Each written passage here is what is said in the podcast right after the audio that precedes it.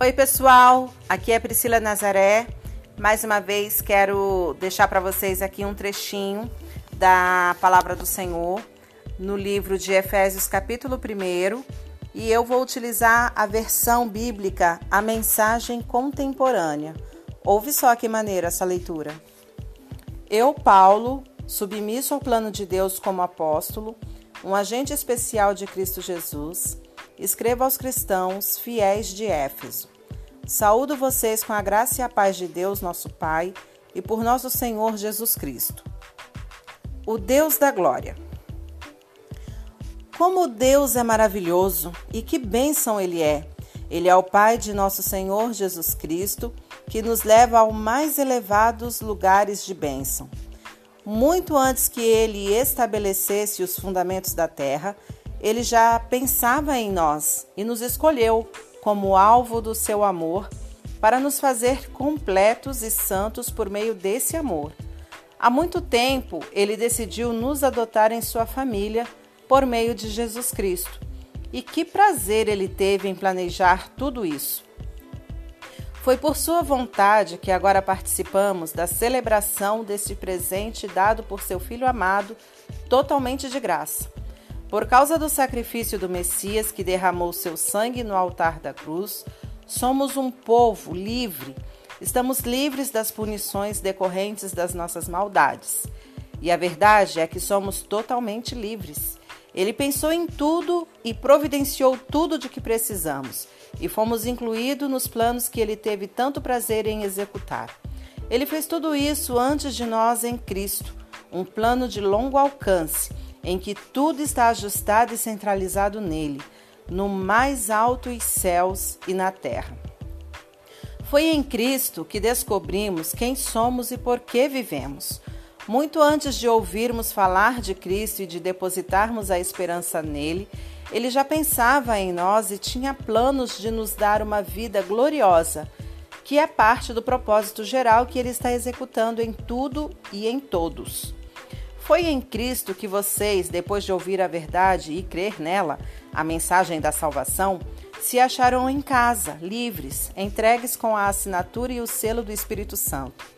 O selo da parte de Deus é a primeira parte do que está por vir, um lembrete de que vamos receber tudo que Deus tem preparado para nós, uma vida cheia de louvor e gloriosa. É por isso que da primeira vez que ouvi falar da plena confiança que vocês têm no Senhor e do amor que dedicam a todos os seguidores de Jesus, não pude parar de dar graças a Deus por vocês. Toda vez que oro, penso em vocês e dou graças. E além de agradecer, peço ao Deus do nosso Senhor Jesus Cristo, ao Deus da glória, que os faça sábios e dê a cada um o discernimento necessário para que o conheçam cada vez melhor e entendam o plano que ele traçou para vocês, apegando-se à imensidão do glorioso caminho de vida que ele tem para os seus seguidores, a grandiosidade absoluta de sua obra em nós que confiamos nele. Força sem fim, poder sem limite. Toda essa força vem de Cristo. Deus o levantou da morte e o estabeleceu num trono nos altos céus, no governo do universo. Tudo das galáxias aos planetas, de forma que nenhum nome, nenhum poder está fora do alcance de sua soberania. E isso não é provisório, será assim para sempre. Ele está no comando de tudo e tem a palavra final a respeito de tudo. No centro de tudo, Cristo governa a igreja. A igreja não é periférica em relação ao mundo.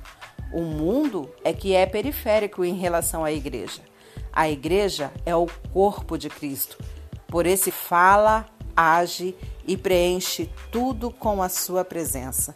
Que coisa linda essa passagem! E nessa versão, a mensagem contemporânea, ficou ainda mais gostoso de ler. Espero que vocês tenham gostado. Até a próxima, pessoal!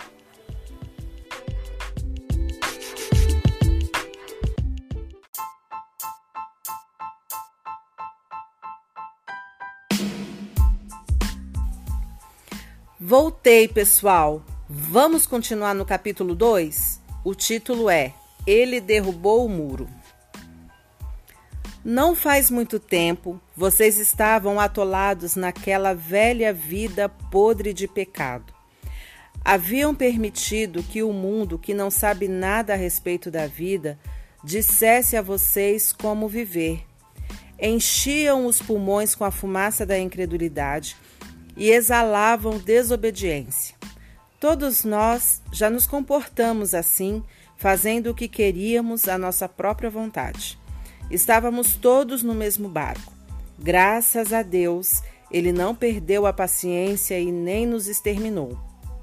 Em vez disso, com sua imensa misericórdia e seu amor extravagante, ele nos abraçou, tirou-nos da nossa vida presa pelo pecado e nos fez vivos em Cristo.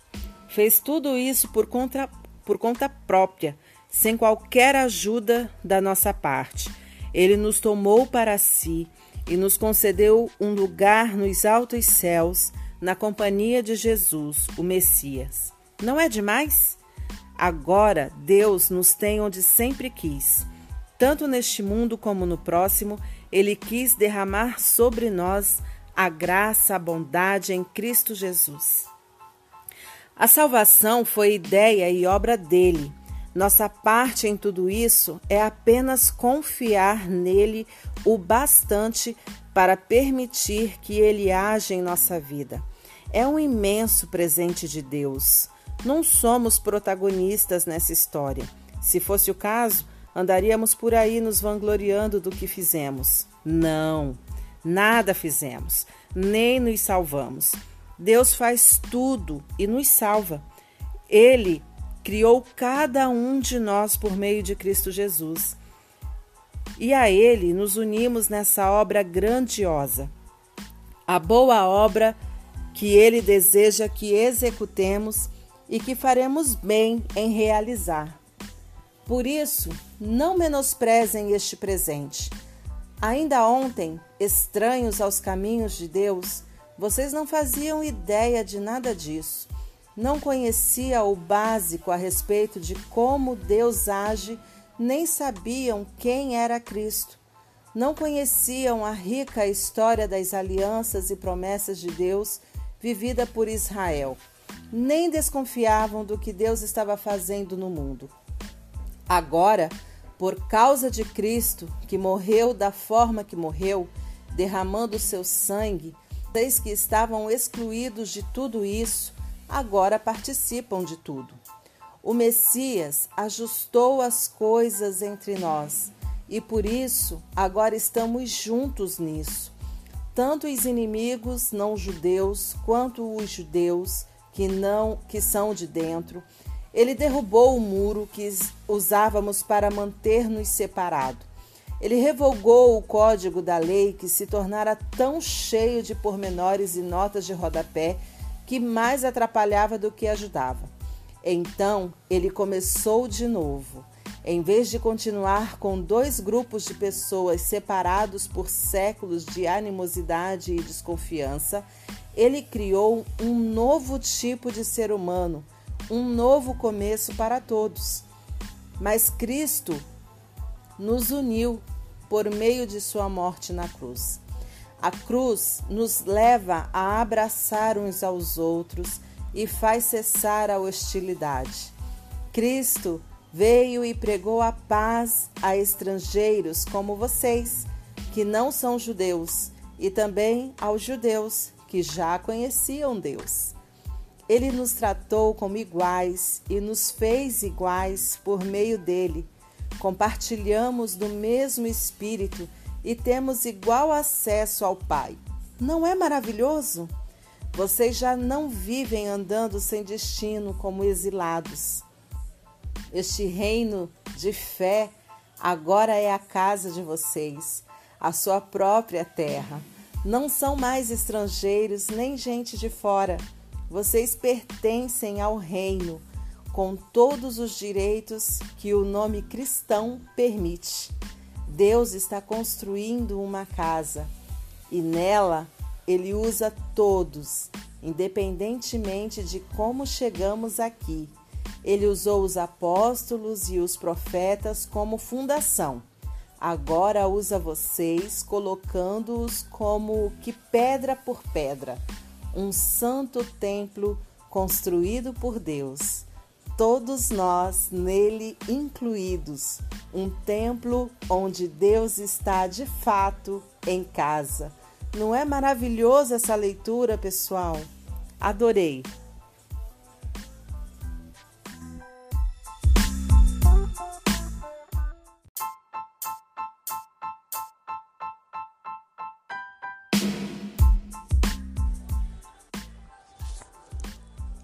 Agora o capítulo 3, pessoal, de Efésios. O título: O plano secreto de Deus. É por isso que eu, Paulo, estou preso por causa de Cristo. Depois de assumir a responsabilidade por vocês que não são judeus, creio que vocês sabem do que me foi confiado no plano que Deus tem de incluir todos. Garanto que tudo o que comuniquei a vocês de forma resumida me foi dado pelo próprio Deus. Quando lerem o que escrevi, entenderão por vocês mesmos os mistérios de Cristo, que nenhum dos seus antepassados entendeu. Foi só agora que o Espírito de Deus deixou tudo claro por meio dos santos apóstolos e profetas desta nova ordem. O mistério era o seguinte: tanto o povo que nunca ouvira falar de Deus, as nações pagãs, quanto os que ouviram falar dele a vida inteira, os judeus, estão na mesma posição diante de Deus eles receberam a mesma oferta, a mesma ajuda, as mesmas promessas em Cristo Jesus. A mensagem é, é, acessível a todos e acolhe todas as pessoas em toda parte. E é para isto que dedico a minha vida, ajudar todos a entender a mensagem e a responder ao seu apelo. Sob o pleno cuidado de Deus, ela me foi dada como um presente, uma grata surpresa. Quando chegou o momento de apresentar a mensagem aos que nada sabem sobre Deus, eu era o menos qualificado de todos os cristãos. E Deus me deu esse privilégio. Mas estejam certos de que não foi por causa da minha capacidade. Por isso, aqui estou, pregando e escrevendo a respeito de temas que estão além da minha capacidade. As riquezas insondáveis de Cristo e a sua graça generosa. Minha tarefa é tornar público tudo isso, contar o que Deus, o Criador de todas as coisas, tem feito nos bastidores. Por meio de gente que segue Jesus como vocês, reunida nas igrejas, o extraordinário plano de Deus está se tornando conhecido e comentado até mesmo entre os anjos. Tudo está acontecendo conforme o plano de Deus executado em Cristo Jesus. Quando confiamos nele, temos liberdade para dizer o que deve ser dito e ousadia para ir aonde for preciso. Então, não permita que as lutas que estou enfrentando por causa de vocês os desanimem. Coragem! Minha resposta é ajoelhar-me na presença do Pai, o magnífico Pai dos céus e da terra. Não me canso de pedir que Ele os fortaleça pelo seu espírito, não com força humana, mas com seu glorioso poder interior, para que Cristo viva em vocês, que o convidam a entrar no coração. Peço a Ele que, cheios do amor, vocês sejam capazes de participar com os demais seguidores de Jesus da dimensão insondável do amor de Cristo. Experimentem a largura, testem seu comprimento, subam às alturas, vivam uma vida cheia da plenitude de Deus. Vocês sabem muito bem que Deus pode fazer qualquer coisa, muito mais do que poderiam imaginar ou pedir nos seus sonhos. Quando Deus age, ele nunca o faz de modo forçado, pois o seu agir em nós, por seu espírito, acontece sempre de modo profundo e gentil dentro de nós. Por isso, glória a Deus na igreja, glória a Deus no Messias Jesus, glória por todas as gerações, glória para todo o sempre. Amém. Esse foi Efésios capítulo 3, pela nova versão, a mensagem contemporânea. Deus abençoe vocês.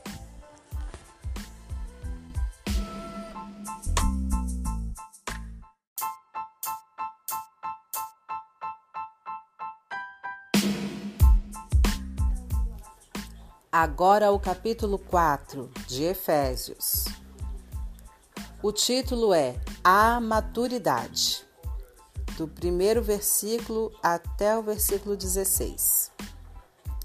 Diante de tudo isso, direi o que quero que vocês façam.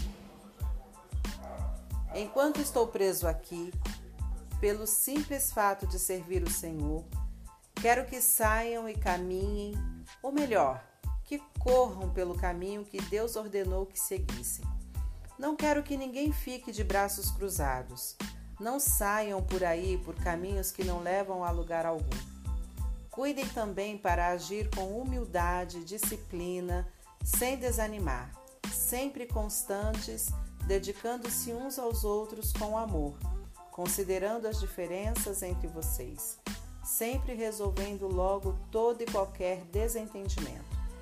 Vocês todos foram chamados para andar no mesmo caminho, para seguir na mesma direção. Por isso, permaneçam juntos de coração e na caminhada. Vocês têm um só Senhor, uma só fé, um só batismo, um só Deus e Pai de todos, que governa sobre todos, age por, intermédio de todos e está presente em todos. Tudo que vocês são, pensam e fazem é permeado por essa linda unidade. Mas isso não quer dizer que todos sejam iguais. Nem todos falam e fazem a mesma coisa. A verdade é que, pela graça generosa de Cristo, cada um de nós tem seu dom. O texto que comprova isto é: Ele subiu as altas montanhas, venceu o inimigo e tomou o despojo depois distribuiu tudo entre o povo como um presente. Não é verdade que aquele que subiu também desceu às partes mais profundas da terra? E aquele que desceu é o mesmo que subiu de novo aos mais altos céus. Ele concedeu dons em cima e embaixo e encheu o céu e a terra com as suas dádivas. Ele concedeu dons de apóstolo, profeta, evangelista e pastor-mestre para treinar os seguidores de Cristo para que haja um serviço de qualidade no corpo de Cristo, a Igreja. Ele fez isso para que todos possam trabalhar juntos em perfeita harmonia, plenamente maduros, plenamente desenvolvidos, plenamente cheios de vida como Cristo. Chega de ser criança. Não dá para tolerar gente ingênua, bebezinhos que são alvos fáceis dos impostores Deus quer que cresçamos, conheçamos toda a verdade e a proclamemos em amor, a semelhança de Cristo em tudo. Estamos seguindo Cristo, que é a base de tudo o que fazemos. Ele nos mantém juntos. Sua respiração e seu sangue fluem através de nós, nutrindo-nos para que possamos crescer com saúde em Deus, fortalecidos em amor. Agora o título Chega de Velha Vida, da Velha Vida, a partir do versículo 17 até o 32. É por essa razão que insisto e tenho todo o apoio de Deus em que jamais sigam a multidão, a massa ignorante que não tem nada na cabeça. Eles tanto se recusaram a se relacionar com Deus que perderam o contato não apenas com Ele, mas com a própria realidade. Não conseguem mais pensar direito, parecendo uns zumbis. São obcecados por sexo e viciados em todo tipo de perversão. Mas isso não é vida, gente. Vocês aprenderam de Cristo, acho que aprenderam direito, que foram bem instruídos na verdade exatamente como a temos em Jesus. A desculpa da ignorância não vale mais. Tudo, e quero dizer tudo mesmo, que está ligado àquele velho estilo de vida tem de ser abandonado. É pura podridão, doideira total. Saiam fora, agora é hora de ter um estilo de vida totalmente novo, zerado. Uma vida planejada por Deus, renovada a partir de dentro. Uma vida que muda para melhor a conduta de vocês e que faz o caráter de Deus tornar-se realidade em nossa vida. Essa nova vida traz mudanças, Chega de mentiras, chega de fingimento. Falem a verdade no corpo de Cristo. Estamos, antes de tudo, conectados uns com os outros. Se você mente para alguém, está mentindo para você mesmo. É normal ficar com raiva e, claro, que todos sentem raiva. Mas não há vingança no coração. Não deixe que a raiva domine muito tempo. Resolva o problema antes de dormir. Não deem mole para o diabo. Não deixem que ele prejudique a vida de vocês. Vocês costumavam roubar para levar vantagem? Não faça mais isso. Arrumem um emprego decente, até mesmo para poder ajudar os que, os que não têm condições de trabalhar. Tenham cuidado com a maneira de falar. Nunca saia da boca de vocês nenhuma besteira ou baixaria. Falem apenas o que é útil e que ajude os outros. Cada palavra de vocês deve ser um presente. Não entristeçam Deus. Não lhe causem nenhum desgosto. O Espírito Santo que se move e respira em vocês é quem nos leva à intimidade com Deus e os deixa em condições de se relacionar com Ele. Não desprezem este presente maravilhoso. Nada de conversa profana, difamadora e nociva. Sejam gentis e sensíveis ao próximo. Perdoem-se uns aos outros e assim como Deus em Cristo os perdoou. Perdão total, incondicional. Esse foi o capítulo 4 de Efésios, na nova versão, a mensagem contemporânea. Até a próxima, pessoal!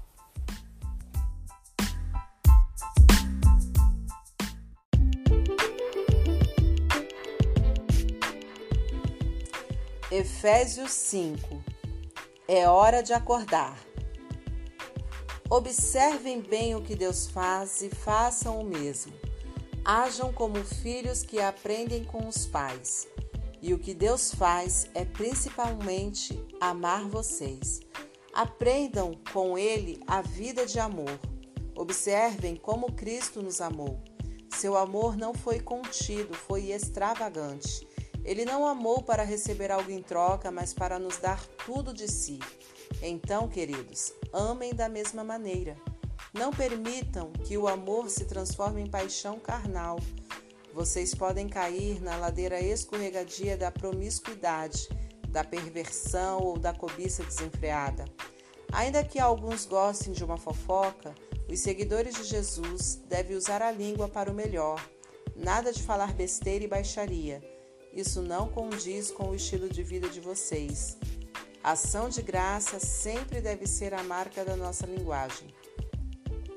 Usar as pessoas, a religião ou qualquer outra coisa apenas para levar vantagem, o que também é um tipo de idolatria, não levará vocês a nada, muito menos a um lugar próximo do reino de Deus e de Cristo. Não se deixem levar por esse papo de religiosidade Deus fica furioso com pessoas que transpiram religião, mas não querem nada com Ele. Não sejam nem mesmo amigos de pessoas assim.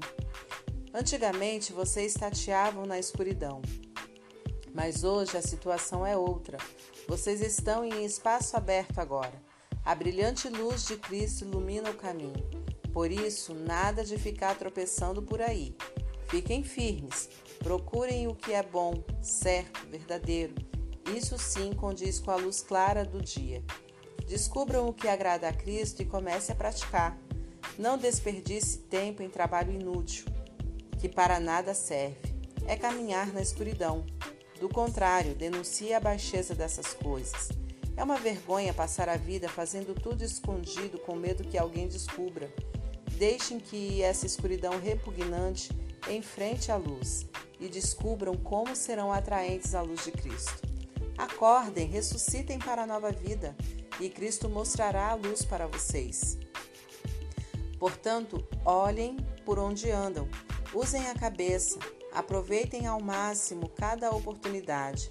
Vivemos tempos difíceis. Não se descuidem. Tente entender o que o Senhor quer de vocês. Não busquem alegria se embriagando com vinho, isso acaba em libertinagem e imoralidade. Ao contrário, bebam do Espírito de Deus à vontade. Cantem hinos, não músicas de boteco. Cantem música que brota do coração para Cristo. Cantem louvores por tudo, pois de qualquer situação pode surgir um tema para uma canção a Deus, o Pai, em nome do Senhor Jesus Cristo. Relacionamentos. Por respeito a Cristo, sejam educados e tenham respeito uns pelos outros. Esposa, e tenda e dê apoio ao seu marido, pois assim demonstrará seu apoio a Cristo. O marido exerce liderança em relação à esposa, mas da mesma forma com a qual Cristo faz a igreja, com carinho, não por dominação. Assim como a igreja se submete à liderança de Cristo, a esposa deve se submeter ao marido. Marido, dê o máximo de amor à esposa. Faça como Cristo fez pela igreja, um amor marcado por entrega total.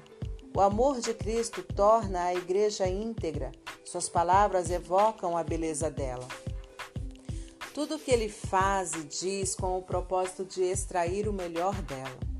Ele quer vê-la vestida de branco, brilhando santidade. É assim que o marido deve amar a esposa, até porque estará fazendo um bem a si mesmo, uma vez que ambos são um pelo casamento. Ninguém maltrata o próprio corpo. Em vez disso, alimenta-o e cuida dele. É assim que Cristo nos trata. Nós que somos sua igreja, porque somos parte do seu corpo. É por isso que um homem deixa pai e mãe para se casar e cuidar de sua esposa. Não são mais duas pessoas, pois eles se tornam uma só carne. É um grande mistério, nem eu o entendo plenamente que fica claro para mim é o modo de Cristo tratar a igreja. Isso mostra como o marido deve tratar a esposa. Ao amá-la, está amando a si mesmo, e a esposa deve tratar o marido com todo respeito. Efésios 6, ainda no mesmo subtítulo de relacionamentos. Filhos, façam o que seus pais mandarem é bem por aí mesmo. Honrem pai e mãe.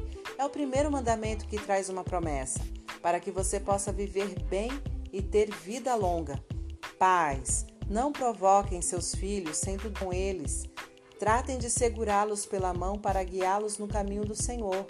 Empregados, obedeçam a seus patrões e tenham respeito por eles. Eles são senhores de vocês na terra.